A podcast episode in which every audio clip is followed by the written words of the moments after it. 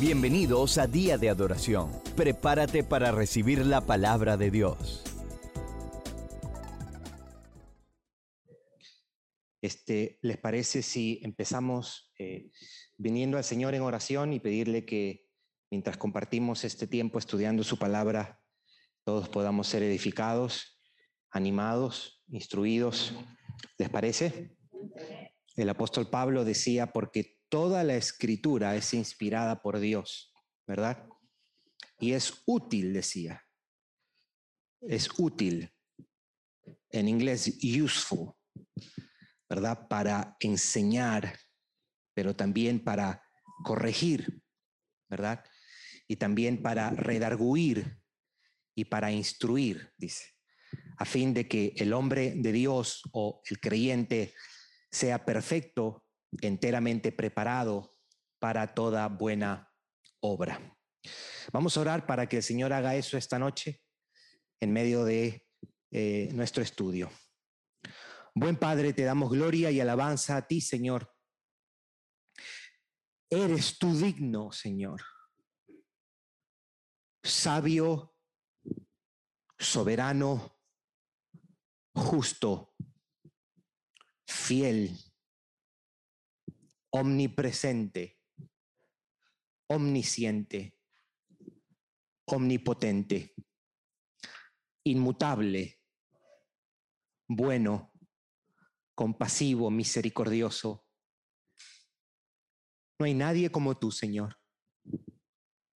Y nos paramos esta, esta noche, Señor, ante ese Dios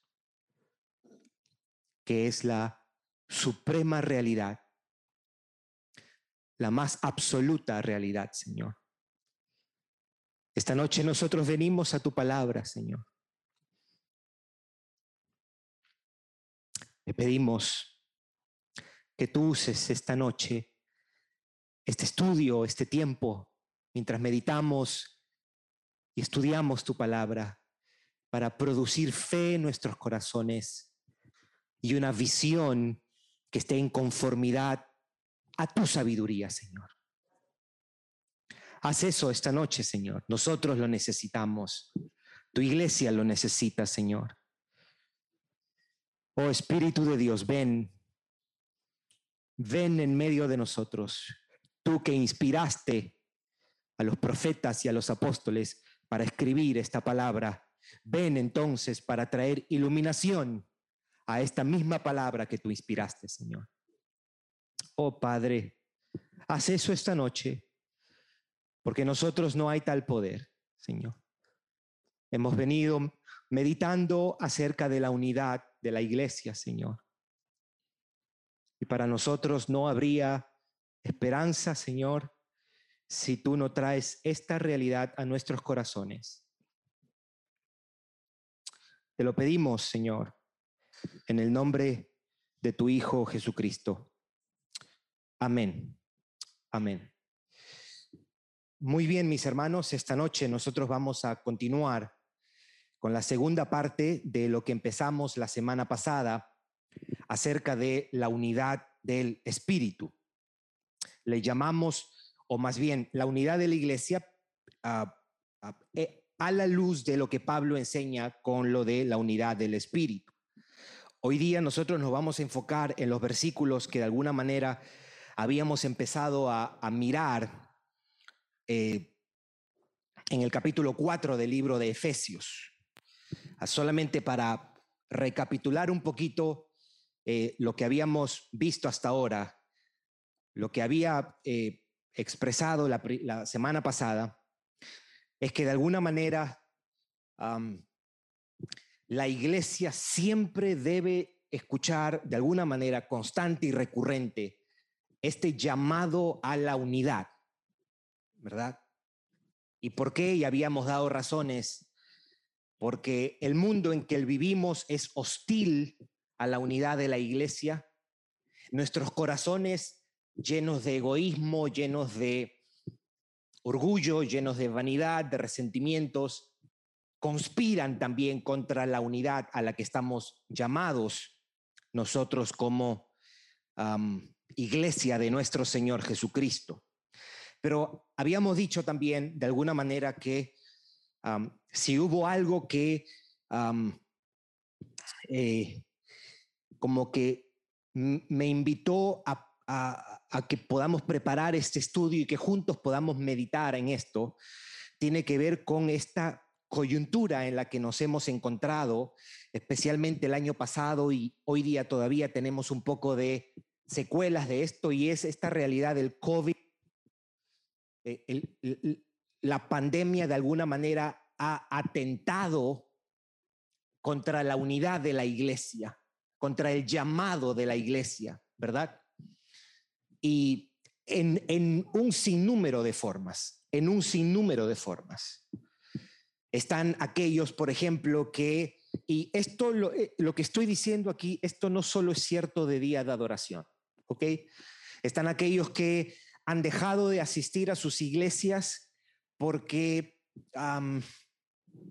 no han estado de acuerdo con la manera como los pastores de las iglesias han manejado las la manera, digamos, uh, esta situación de lo del COVID. Algunos no están de acuerdo en cuanto a las mascarillas, otros sí están de acuerdo con uh, las mascarillas y este, el grado de cercanía que podemos tener o debemos observar y demás. Aparte de todo esto, la comunión unos con otros, el compañerismo fue suspendido este, por mucho tiempo. Yo quiero recordarle y animarle a pensar en función de esto, que es anómala esta situación para la iglesia. La iglesia no puede ser la iglesia ah, con distanciamiento social. Es anormal para la iglesia. Por eso yo hablaba el otro día con un amigo pastor y yo le decía a él que de alguna manera nosotros, la iglesia de Jesucristo, tiene que resistirse, conformarse y resignarse, resistir a conformarse o resignarse a esto de la nueva normalidad. La nueva normalidad, que se entienda, no, ya nada puede ser lo mismo, Ah, yo no creo que la iglesia debe sucumbir a eso. Yo no creo que la iglesia se debe conformar a eso. No estoy diciendo que de alguna manera hay que continuar tomando las precauciones debidas y demás. creo también, debo decir, que estamos en una nación privilegiada. Están estimando que para el mes de abril probablemente toda la población va a estar vacunada, si no el 90% cosa que no va a ser cierta todavía de nuestros países, ¿verdad? Eh, pero yo creo que nosotros, eh, el, llamado que tiene la iglesia necesita eh, de alguna manera la convivencia, la convivencia. Aparte de todo esto, había dicho que esta, esta coyuntura de las elecciones, ¿verdad? Este, aquellos que que están a favor de un candidato y, y, en contra del otro, y a favor de uno y en contra del otro, a veces tienen expectativas de sus pastores que los pastores digan desde el púlpito por quién deben votar y por quién no deben votar. yo no creo que ese sea el trabajo del pastor de la iglesia como tal. Yo creo que sí cabe enseñar cuáles son las cosas que uno debería tomar en cuenta a la hora de votar, eso sí, pero hay personas que tienen la intención de que el pastor de la iglesia debe decir que es republicano y deben decirle que voten por Trump, y yo no creo que ese sea el caso. Yo creo que esto es una cuestión de conciencia, y aún en esas circunstancias hay personas que tienen una actitud ah, negativa y todo eso atenta contra la unidad o el espíritu de unidad que debe reinar en la iglesia de Jesucristo. ¿verdad? Todo eso de alguna manera me invita, me impulsa a que nosotros, al menos por estas semanitas, este, podamos meditar un poquito acerca de este llamado que la Biblia nos hace. Habíamos empezado con algo bien central, que miramos en unos cuantos versículos en el capítulo 2 del libro de Efesios. ¿Qué es la iglesia? Podemos resumirlo de esta manera. La iglesia es esa nueva humanidad de personas que han sido reconciliadas con Dios. La iglesia es ese grupo de individuos que ahora está en paz con Dios, ¿verdad? Ahora bien, en virtud de que ahora tenemos paz con Dios, ellos también reflejan la paz los unos con los otros. Yo había citado a un teólogo la semana pasada que decía, en la medida que nosotros los hombres nos acercamos más a los pies de la cruz, hay más probabilidades que reine la paz. ¿Verdad? En otras palabras, los hombres nos podemos encontrar en, en unidad en la medida que nos acercamos a la cruz donde se obtuvo la paz con Dios. Entonces, una, creo, bíblica, una paulina manera de describir a la iglesia, es decir, la iglesia es una humanidad, una nueva humanidad que Dios ha forjado, ha creado, ha instituido, ¿verdad? Y son los hombres que han sido reconciliados con Dios o que tienen paz con Dios.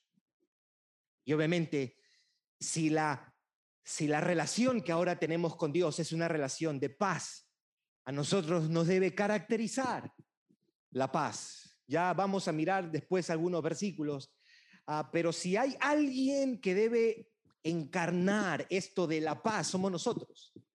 ¿Por qué? Porque nosotros hemos sido reconciliados con Dios, tenemos paz para con Dios. Jesús decía, bienaventurados, ¿quiénes? Los pacificadores, decía él, porque ellos serán llamados hijos de Dios. Entonces, leamos nuestro texto una vez más y después empezamos a desarrollar versículos 3, 4, 5 y 6. Dice el apóstol Pablo en el capítulo 4 del libro de Efesios, yo pues preso en el Señor, os ruego que andéis como es digno de la vocación con que fuiste llamados. Ahora, debo hacer una pausa nuevamente aquí. Efesios 4 es en la carta de Pablo lo que es Romanos 12 de la carta a los romanos. ¿A qué me refiero con esto? Romanos tiene 16 capítulos, 11 capítulos bien doctrinales y a partir del 12 es la aplicación de la doctrina. O para decirlo de otra manera, Romanos 1 al 11 es la exposición más completa del Evangelio. ¿Qué es lo que Dios ha hecho para redimirnos? Romanos 12 en adelante es cómo ahora vivimos a la luz de lo que Él ha expuesto en los capítulos 1 al 11 o cómo vivimos a la luz del el Evangelio que nos ha redimido. Efesios 4 cumple el mismo rol o la misma función es la parte más práctica. Capítulo 4, capítulo 5, capítulo 6, Pablo desarrolla cómo entonces vivimos en vista que hemos sido tratados con misericordia, en, vista de que ahora tenemos paz con Dios, en vista de que ahora hemos sido salvados, que somos hijos de Dios, que somos la iglesia, ¿cómo entonces nosotros vivimos nuestra vida práctica? Y Pablo comienza apelando diciendo, yo les ruego que ustedes anden como es digno de la vocación con que fuisteis llamados. Esta palabra llamados es una palabra que hace referencia al llamamiento de la salvación. Los creyentes hemos sido llamados, ¿verdad? A salvación. El versículo 2 nos exhorta diciendo, con toda humildad y mansedumbre. Qué interesante que lo primero que él diga no tiene que ver con algo que hacemos, sino con algo que somos. Él no dice primero, hay que hacer algo, no dice, el Evangelio debe producir esta clase de personas. Cuando alguien abraza el Evangelio, ese Evangelio abrazado transforma el corazón de las personas y los hace particularmente mansas y las hace particularmente humildes. ¿Se acuerda cuando Jesús dijo, venid a mí los que estéis trabajados y cargados, yo os haré descansar? aprended de mí, ¿qué más dijo? Que soy manso y humilde de corazón. Usted se ha puesto a meditar un momento que Jesús esté diciendo, aprendan de mí. Él pudo haber dicho un sinnúmero de cosas. Ciertamente, Él dijo un sinnúmero de cosas. Pero en cuanto al carácter, este texto de Mateo 11, 28, 29 es único. Porque Él dice, aprendan de mí. ¿Qué aprendemos, Jesús? Que soy manso y soy humilde soy manso y soy humilde. Aquí nos está invitando a lo mismo. Manso y humilde.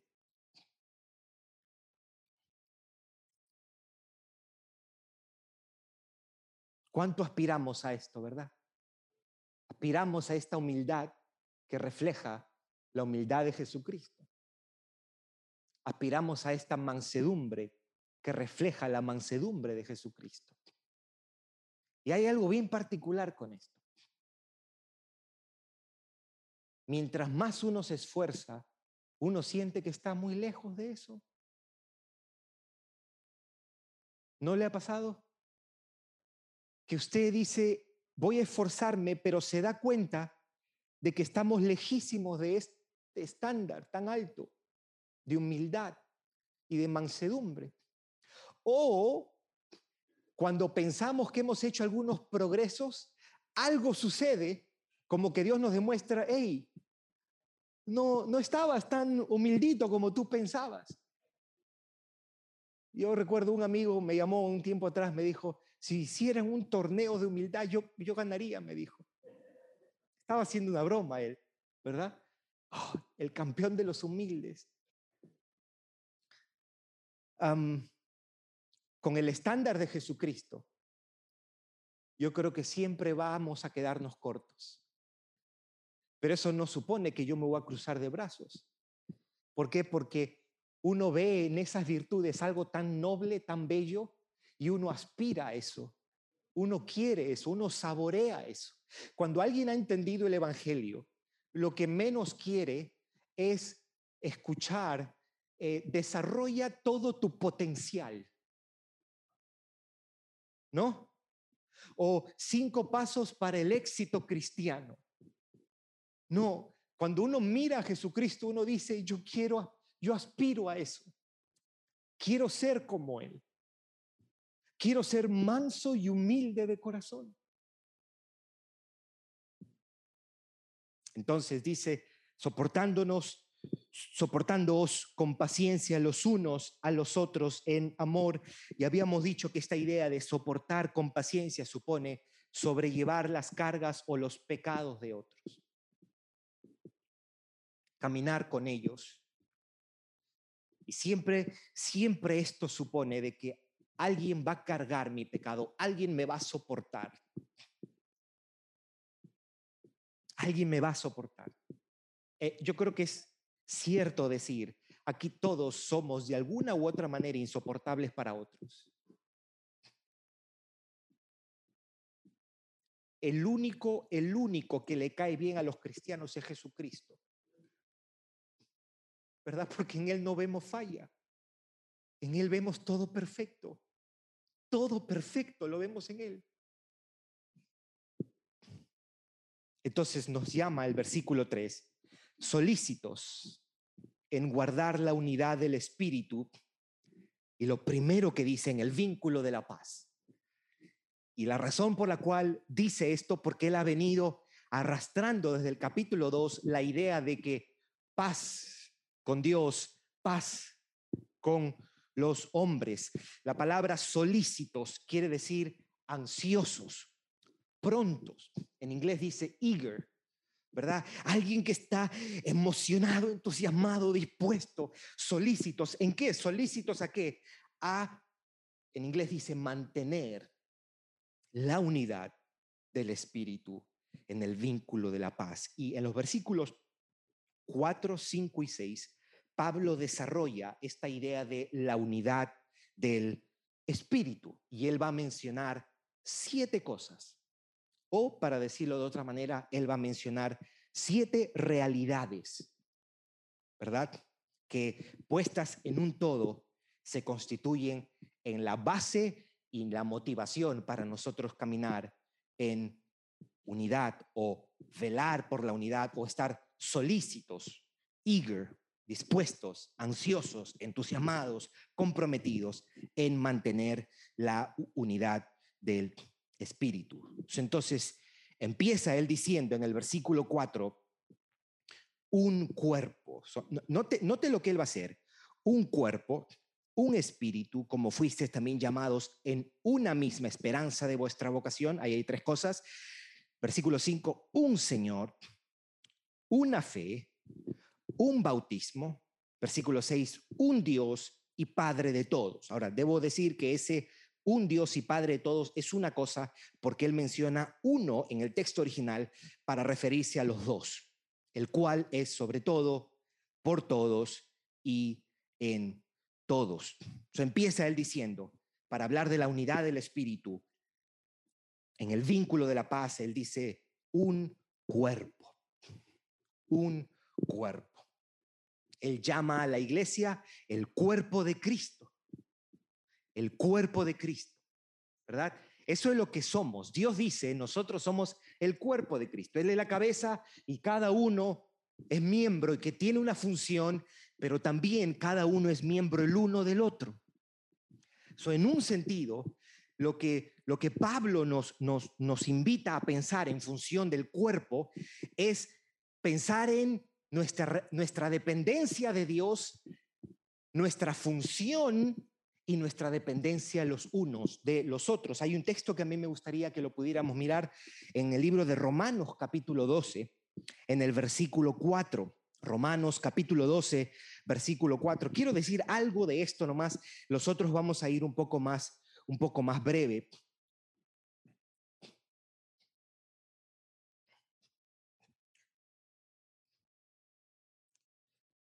Versículo 4 y versículo 5, Romanos capítulo 12, versículos 4, versículo 5. Dice, porque de la manera que en un cuerpo tenemos muchos miembros, pero no todos los miembros tienen la misma función, así nosotros, siendo muchos, dice, somos un cuerpo en Cristo. Y note esto, lo que dice aquí, y todos miembros los unos de los otros todos miembros los unos de los otros. Algo de esto él elabora un poquito más en el capítulo en el capítulo 12 del libro de Primera de Corintios, si quiere buscarlo un momentito.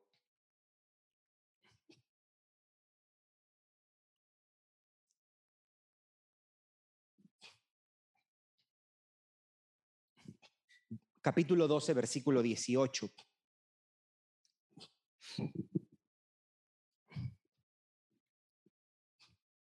Primera de Corintios 12, 18. Escuche lo que dice. Mas ahora Dios ha colocado los miembros, cada uno de ellos en el cuerpo como Él quiso. Porque si todos fueran un solo miembro, ¿dónde estaría el cuerpo?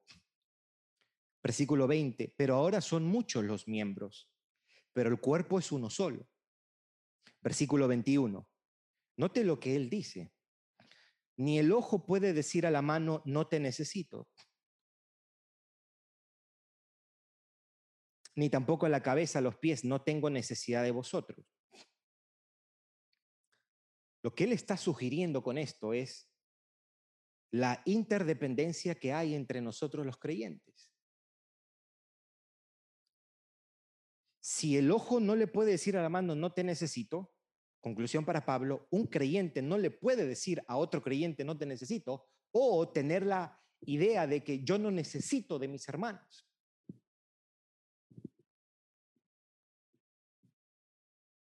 para Pablo, esto está en la idea del cuerpo.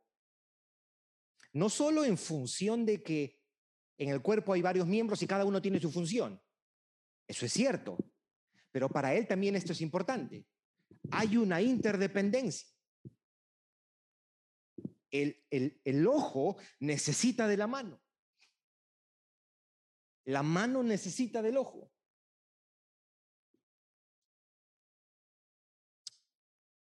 ¿Estamos? Un cuerpo, dice. Un cuerpo.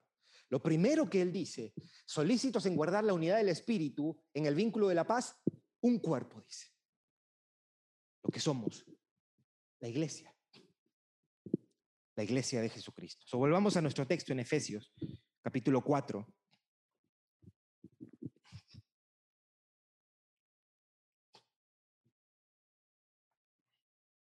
Yo creo que Él tiene un propósito al poner primero un cuerpo. Él tiene un propósito muy definido al poner primero un cuerpo. Está hablando de la unidad y lo primero que menciona es el cuerpo. Después lo vamos a desarrollar un poquito más. Él dice un espíritu. Un espíritu. En otras palabras, el espíritu de Dios. El mismo espíritu que le dio vida a William Acero cuando William Acero estaba muerto en sus delitos y pecados. Es el mismo espíritu que le dio vida a Alexis Fuster cuando Alexis Fuster estaba muerto en sus delitos y pecados. Es el mismo espíritu que trae convicción a nuestras almas. El mismo espíritu que nos abre los ojos para ver a Cristo, que nos trae convicción, que nos da arrepentimiento, que nos transforma, que trae todos los beneficios, todo lo que Cristo logró en la cruz, el Espíritu Santo viene y lo aplica al corazón del creyente. Es el mismo Espíritu, dice. No hay dos espíritus, no hay tres espíritus. Así como hay un solo cuerpo, hay un espíritu, un solo espíritu, el Espíritu Santo de Dios. Tres, dice, como fuisteis también llamados en una misma esperanza de vuestra vocación en una misma esperanza de vuestra vocación. Esa palabra vocación es salvación, es el llamado a la salvación, pero él dice una misma esperanza. Es cierto que el apóstol Pablo a la salvación la llama esperanza, pero casi siempre él tiene en mente el efecto final de la salvación que es estar con el Señor en gloria. Dice, hey, Estemos dispuestos a trabajar por la unidad del espíritu porque es un solo cuerpo, dice él. Número dos, es un solo espíritu o es el mismo espíritu. Y número tres, es la misma esperanza. Ayer con los hermanos de con los hermanos que están tomando la clase de membresía, conversábamos un poquito acerca de esto. Usted sabe que un día vamos a estar todos los creyentes juntos en gloria ¿Y sabe cuál es una de las cosas gloriosas de esto? Es que no nos vamos a pelear. No nos vamos a pelear. Nos vamos a amar perfectamente. Es más, ni siquiera nos vamos a soportar. Porque vamos a ser tan parecidos a Cristo que no hay necesidad porque vamos a tener cuerpos glorificados. Esto de las relaciones, que es algo difícil en este mundo, por nuestro pecado, a causa de nuestro pecado, se termina.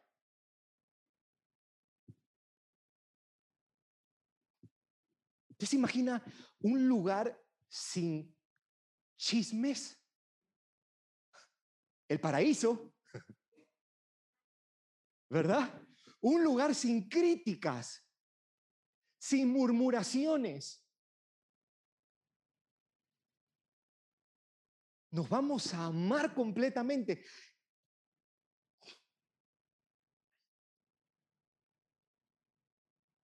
Aunque no vamos a ser esposos, yo voy a amar perfectamente a todos los creyentes, incluyendo a mi esposa.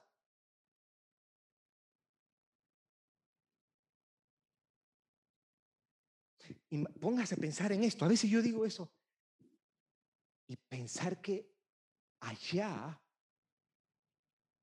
no vamos a tener esta cuestión de no lo soporto, no la soporto. No va a haber eso. Yo creo que en un sentido eso nos debería hacer anhelar, ¿verdad? Tenemos una misma esperanza. Vamos a estar en cielos nuevos y tierra nueva, morando con el Señor. Se acabaron los pleitos, la división, las contiendas, las enemistades. Qué gloriosa esperanza nosotros tenemos.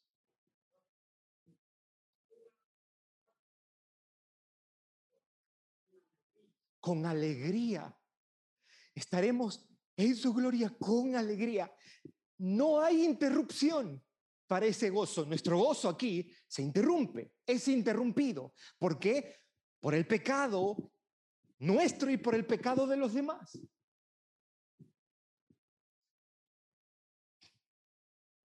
es una buena razón también para nosotros anhelar estar en gloria. Una esperanza, una misma esperanza. Versículo 5, un Señor, un Señor, entiéndase, nuestro Señor Jesucristo. Él está diciendo, todos los creyentes tenemos el mismo Señor. Todos somos siervos del mismo Señor, esclavos del mismo Señor. Un Señor, nuestro Señor Jesucristo, a quien le debemos total lealtad, obediencia. Un Señor.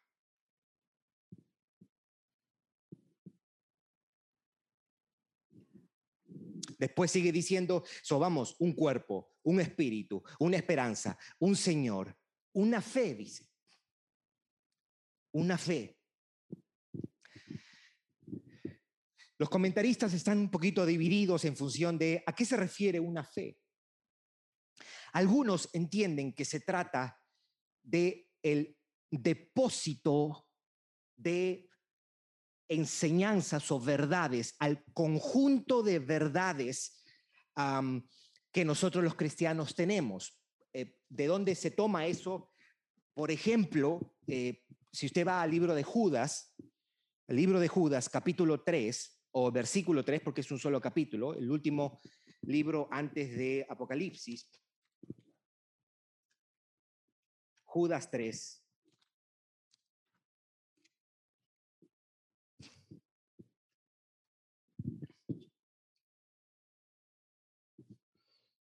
Judas 3, escuche cómo lo dice.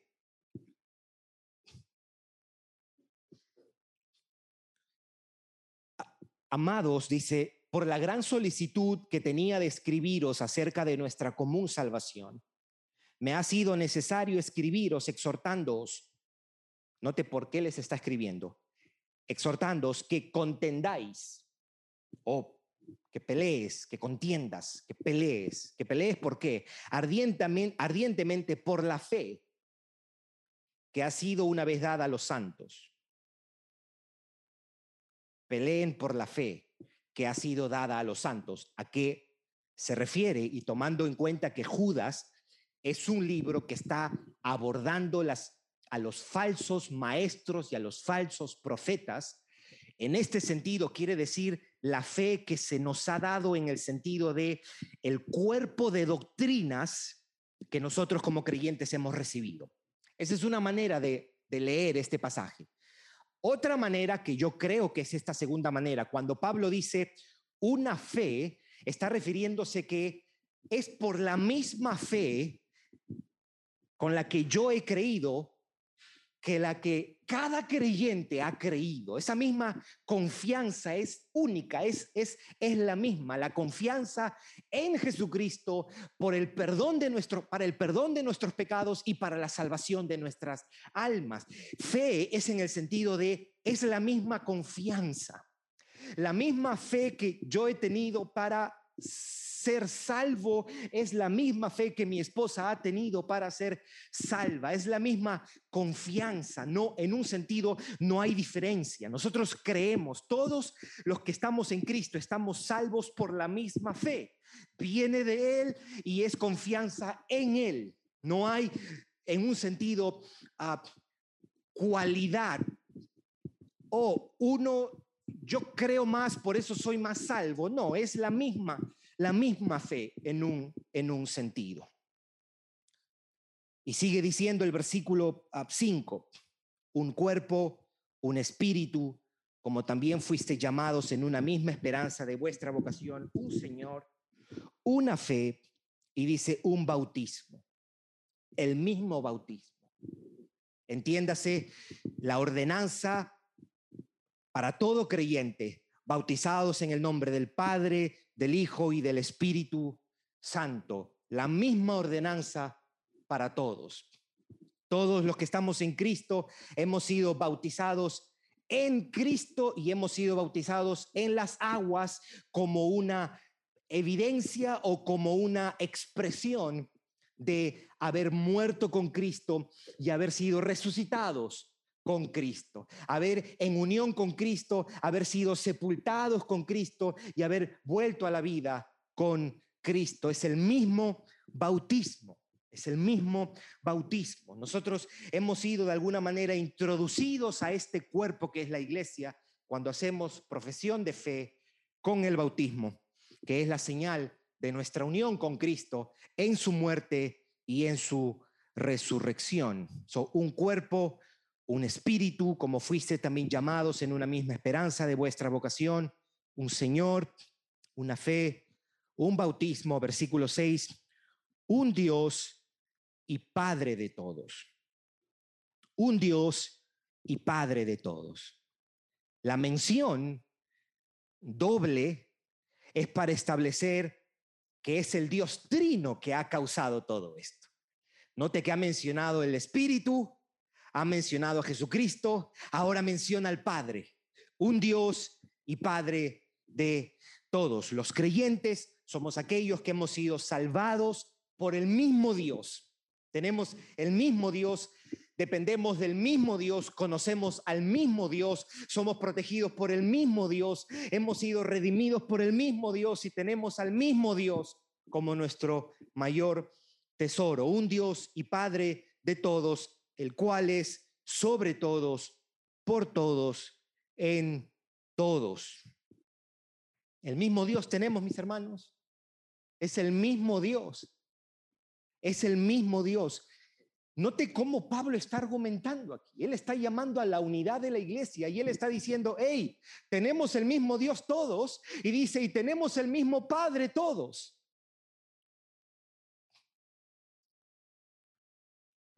Quiero invitarlo a buscar Malaquías capítulo 2. Note cómo el, profeta, cómo el profeta argumenta desde la realidad de tener a Dios como Padre y cómo eso debe afectar o influir en nuestras relaciones. Malaquías capítulo 2, versículo 10. Malaquías capítulo 2, versículo 10, el último libro del Antiguo Testamento. Note lo que dice. ¿No tenemos todos un mismo Padre?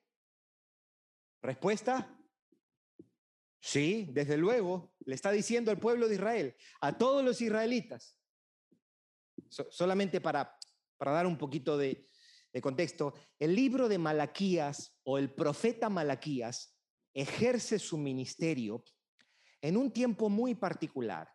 Ya han pasado años desde que Israel ha vuelto del cautiverio babilónico. Dios se llevó a la a la, nación de Israel, a muchos de ellos cautivos a Babilonia, estuvieron 70 años y después, en tres periodos, ellos regresan nuevamente a Israel. Han pasado años y ya la, la, el clima espiritual de la nación ha comenzado a decaer. Y la gente no solamente ha descuidado su devoción a Dios, sino que las relaciones entre ellos ¿verdad? Es lo que pasa con un niño que usted lo castiga las primeras horitas está bien mansito, pero ya después a los tres, cuatro días vuelve a lo mismo. ¿Verdad? Algo así es lo que pasa en el tiempo de Malaquías. Y una de las cosas era que se estaban cometiendo injusticias unos con otros. Y él pregunta, ¿no tenemos un, un mismo Padre, todos un mismo Padre? ¿No nos ha creado un mismo Dios? Y note lo que él dice, ¿por qué pues nos portamos deslealmente el uno contra el otro? ¿Notó el argumento del autor de Malaquías? Él dice, es irracional que teniendo nosotros el mismo papá estemos peleándonos. Eso es lo que él está diciendo. Debería, al contrario, diría él, si tenemos el mismo padre, nosotros deberíamos ser personas que nos cuidamos, que nos amamos. Ese es el argumento de él. Profanando el pacto de nuestros padres, tenemos el mismo Dios. Tenemos el mismo Dios. Bien. Entonces, para resumir, Pablo llama a todo esto la unidad del Espíritu. Siete aspectos, siete realidades. Entonces es un cuerpo, un espíritu, una esperanza, un Señor, una fe, un bautismo, un Dios y Padre de todos, el cual es sobre todos y por todos y en todos. ¿Cómo podemos resumir esto? ¿Cómo pudiéramos decir esto? Lo pudiéramos decir de esta manera. ¿Ok? note que ha mencionado al Espíritu Santo, al Hijo y al Padre, ¿verdad? Y ha mencionado un cuerpo, y ha mencionado un bautismo, ha mencionado una fe, ha mencionado una esperanza. Entonces, pudiéramos resumirlo de esta manera. Al Dios trino, si se entiende cuando digo al Dios trino, ¿verdad? Padre, Hijo y Espíritu Santo, que ha redimido por la fe a pecadores y quienes por medio del bautismo vienen a formar parte de ese cuerpo llamado la iglesia y que comparten la misma esperanza en los cielos, Pablo llama a esa realidad la unidad del Espíritu. Lo voy a decir de una manera más, más sencilla, en dos líneas nomás. A la realidad de la iglesia constituida por aquellos bautizados que el Dios Trino redime por la fe, quienes comparten la misma esperanza en los cielos, a esa realidad Pablo la describe como la unidad del Espíritu. Lo voy a repetir otra vez y si al final quiere tomar las notas lo puede sacar de aquí también si desea. A la realidad de la iglesia. ¿Y por qué digo a la realidad de la iglesia? Porque eso es lo que Pablo empieza diciendo. Solícitos en guardar la unidad del Espíritu un cuerpo, dice, somos un cuerpo. So, a la realidad de la iglesia, constituida por aquellos bautizados, que el Dios Trino redime por la fe, quienes comparten la misma esperanza en los cielos, quienes comparten la misma esperanza en los cielos, a esa realidad Pablo la describe como la unidad del Espíritu. Por eso es que él dice en el versículo 3, solícitos en guardar la unidad del Espíritu en el vínculo de la paz. ¿Qué es la unidad del Espíritu? Es la realidad que Pablo describe de la iglesia constituida por aquellos bautizados que el Dios Trino redime por la fe y quienes comparten la misma esperanza en los cielos. Esa es la manera de Pablo de escribir esto es lo que Dios ha hecho y le llama la unidad del Espíritu. Ahora bien, ¿por qué le llamaríamos la unidad del Espíritu? Yo creo que pudiéramos decir varias cosas de esto. Y lo primero que deberíamos decir, porque es Dios quien lo hace. Y por medio de su Espíritu es quien ha obrado esto en los corazones de los hombres y los ha reunido en un cuerpo. Note que no dice solícitos a fundar o a crear. Nosotros no creamos esta unidad. Nosotros observamos y mantenemos esta unidad, reflejamos esta unidad. Ya esto es una realidad. Por eso se llama la unidad del Espíritu. No es una unidad forjada por el hombre, sino por el Espíritu de Dios. No es una unidad terrenal, no descansa en premisas terrenales o en condiciones terrenales, sino en realidades eternas y espirituales. Por eso se le llama la unidad del Espíritu. Y porque tiene características espirituales y tiene metas espirituales. La unidad del Espíritu. Mire lo que ha hecho Pablo. Yo quiero ilustrarle a usted. Yo quiero ilustrarle a usted algo.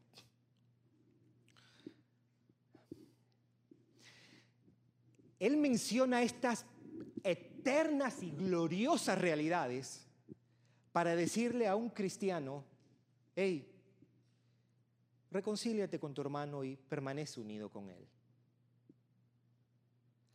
Pablo, ¿por qué, por qué tanto, por qué, por qué traes todo esto para decirme, déjense estar peleando?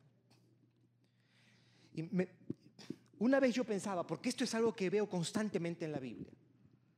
Vamos a poner un ejemplo. ¿Qué hay en la existencia más grande que la gloria de Dios? Nada. Y usted sabe lo que dice Pablo, que cada vez que nosotros tomemos un vasito de agua, que lo hagamos para qué? ¿Usted se ha puesto a pensar eso? Oye, Pablo trae realidades extraordinarias para actividades que uno llamaría comunes y ordinarias. Y ahí es donde uno saca la conclusión y uno dice, en un universo creado por un Dios glorioso no hay actividades ordinarias, porque todo debe ser hecho para qué? Para la gloria de Dios. Y yo pensaba un día, nuestro hermano William es pintor. Imagínese que un día yo le digo a William, mi hermano William, ¿sabe que en mi casa hay un pedacito así chiquito que necesita pintura? Es chiquito. Y él me diga, yo voy para allá. Y él llega con dos camiones. Y llega con diez personas. A, eso poquito. Y yo le diría, es un poquito exagerado, ¿no? un poquito exagerado. ¿Cómo va a traer todo eso? Es solamente... Ah. Pablo hace eso. Pablo trae 15 camiones. Y me dice, busca guardar la unidad. ¿Por qué Pablo? Y Pablo comienza a desarrollar un cuerpo, un espíritu, una fe, un bautismo, un Señor, una esperanza, un Dios y Padre de todos y que sobre todos. Lo que Él me está invitando es, cuando tú vivas tu vida con la iglesia, tú no puedes divorciar todas estas realidades. Tú debes vivir consciente de qué es lo que Dios ha hecho y de qué es la iglesia.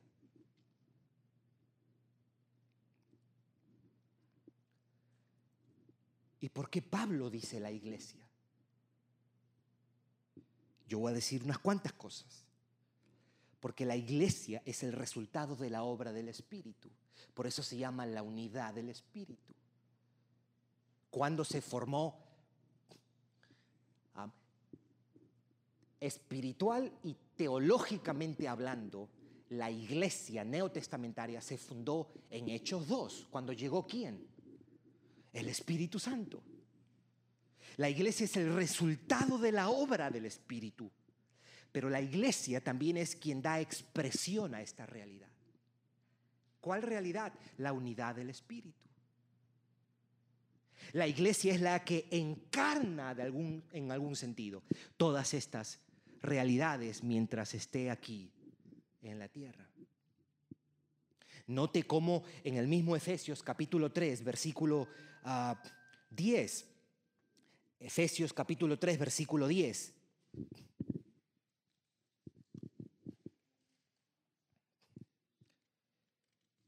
Dice, para que la multiforme sabiduría de Dios, ¿qué es la multiforme sabiduría de Dios?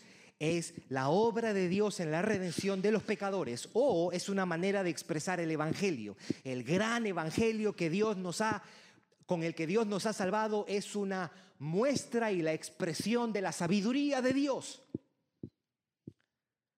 Para que la multiforme sabiduría de Dios sea ahora dada a conocer por medio de la iglesia a los principados y potestades en los lugares celestiales. En otras palabras, la iglesia es la que se convierte en el megáfono de Dios para anunciarle a este mundo y a los poderes del infierno la gran sabiduría de Dios. La iglesia cumple un papel central en los planes redentores de Dios.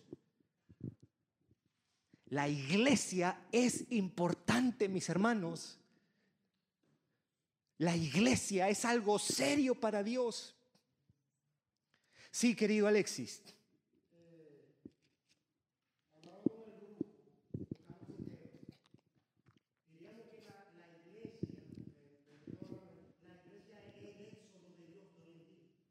Es el,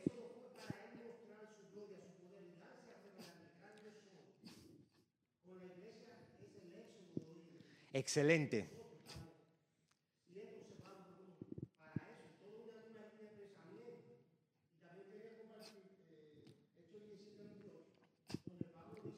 Hechos 17, ¿qué?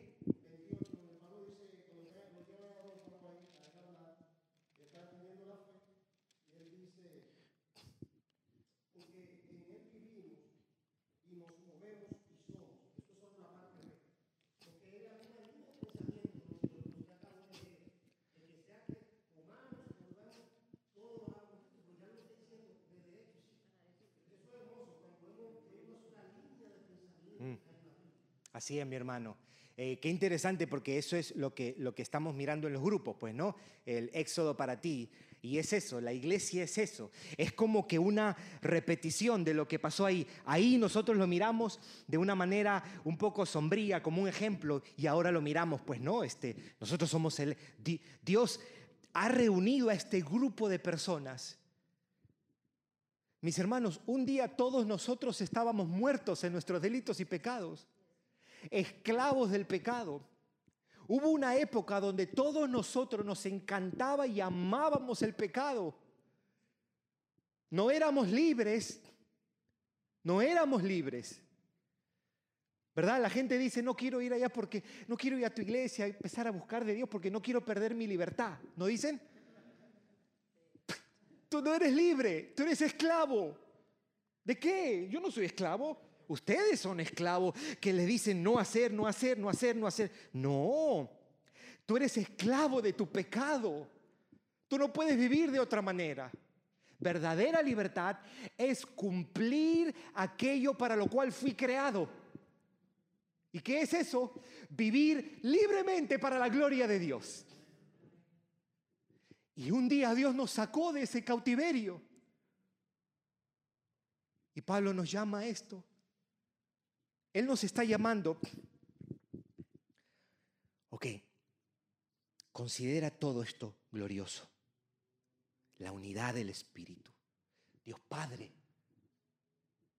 Dios Hijo, Dios Espíritu, amándose por la eternidad, dándose gloria el uno al otro, dándose honra, sin necesidad de nada.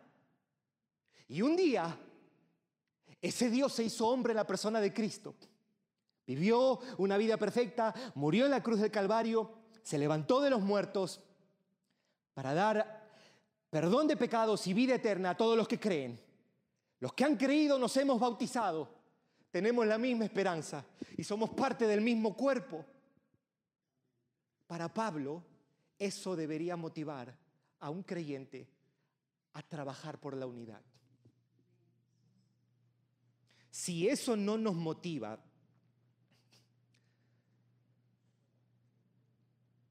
no te va a motivar nada. Tú puedes escuchar un sermón, este, sí, hay que estar uniditos, hay que estar uniditos y esto y lo otro. No, pero Pablo nos está dando base para pisar bien y decir, te quiero decir por qué tú debes vivir de tal manera que procures la paz con tus hermanos. Porque hay una realidad eterna, gloriosa, que se llama la unidad del Espíritu. Yo quería dejar esto. La semana que viene vamos a entrar en algunas cuestiones prácticas. Pero yo quería que pensáramos como Pablo piensa. Él no dice, debemos guardar la unidad del Espíritu, porque es mejor, es más chévere estar todos juntos, contentos. Él no dice eso, aunque eso es cierto. Es mejor estar en paz que no estar en paz. ¿Verdad? Es más, el mismo Jesús, vamos a llegar cuando lleguemos a una parte en el capítulo 13 o 14 del estudio del aposento alto, donde Él habla del amor y lo próximo habla de la persecución. Y lo que Él de alguna manera enseña es, hey, el antídoto o la esperanza del creyente ante un mundo tan hostil es la comunidad que se ama los unos a los otros. Qué triste que entre los cristianos nos estemos peleando. ¿No? Que Dios use su palabra para darnos una visión elevada de esto, lo que Pablo llama la unidad del Espíritu. El Evangelio es lo más glorioso que nosotros tenemos. Es la mayor realidad y lo que debe gobernar aún la manera como yo hablo, cómo yo pienso de las personas, cómo yo me refiero a mis hermanos en la fe, cómo yo describo a alguien en la fe. C.S. Lewis llamaba a los cristianos esplendores eternos. Ese creyente que es tan distinto a ti, que quizás no tiene la educación que tú tienes o los recursos que tú tienes, es una obra de arte. Es una obra de arte y compartimos con cada uno estas realidades tan gloriosas. Y eso para mí debe ser un motivo para yo procurar. No va a ser perfecto esto, mis hermanos. Yo no quiero presentar una utopía, pero al menos esa debe ser nuestra aspiración. Al menos esa debe ser la dirección, de, la orientación de nuestras vidas. Y que lloremos cuando eso no suceda. Señor, te damos gracias por tu palabra. Queremos, Señor, queremos ser solícitos en guardar la unidad del Espíritu en el vínculo de la paz. Queremos, Señor, queremos, porque nos une tanto con cada uno de las personas a quienes tú has redimido, tus hijos, nuestros hermanos, nuestra familia. Oh Señor, queremos ser solícitos para trabajar por la unidad del Espíritu, para conservar la unidad del Espíritu en el vínculo de la paz. Un cuerpo, una fe, tenemos un espíritu, el precioso y bello espíritu, un bautismo, un Señor, nuestro Señor Jesucristo una esperanza en los cielos, un Dios y Padre. Tenemos tanto en común, Señor. Tenemos tanto en común. No permitas que cosas temporales y menos importantes nos dividan, Señor. No permitas eso, Señor. Haznos mansos y humildes. Haznos pacientes, gente que ama. Oh Señor, te pedimos por ese milagro, el milagro de la unidad que refleja la unidad del Espíritu. Y te lo pedimos porque nosotros no hay poder para eso. Oh Señor, te lo pedimos a ti, en el nombre de tu Hijo Jesucristo. Amén. Que el Señor me los bendiga, mis hermanos, que tengan buenas noches. Si Dios lo permite, nos vemos el domingo. Gracias por escucharnos. Para recibir esta y otras enseñanzas, visita diadeadoración.org. Hasta la próxima.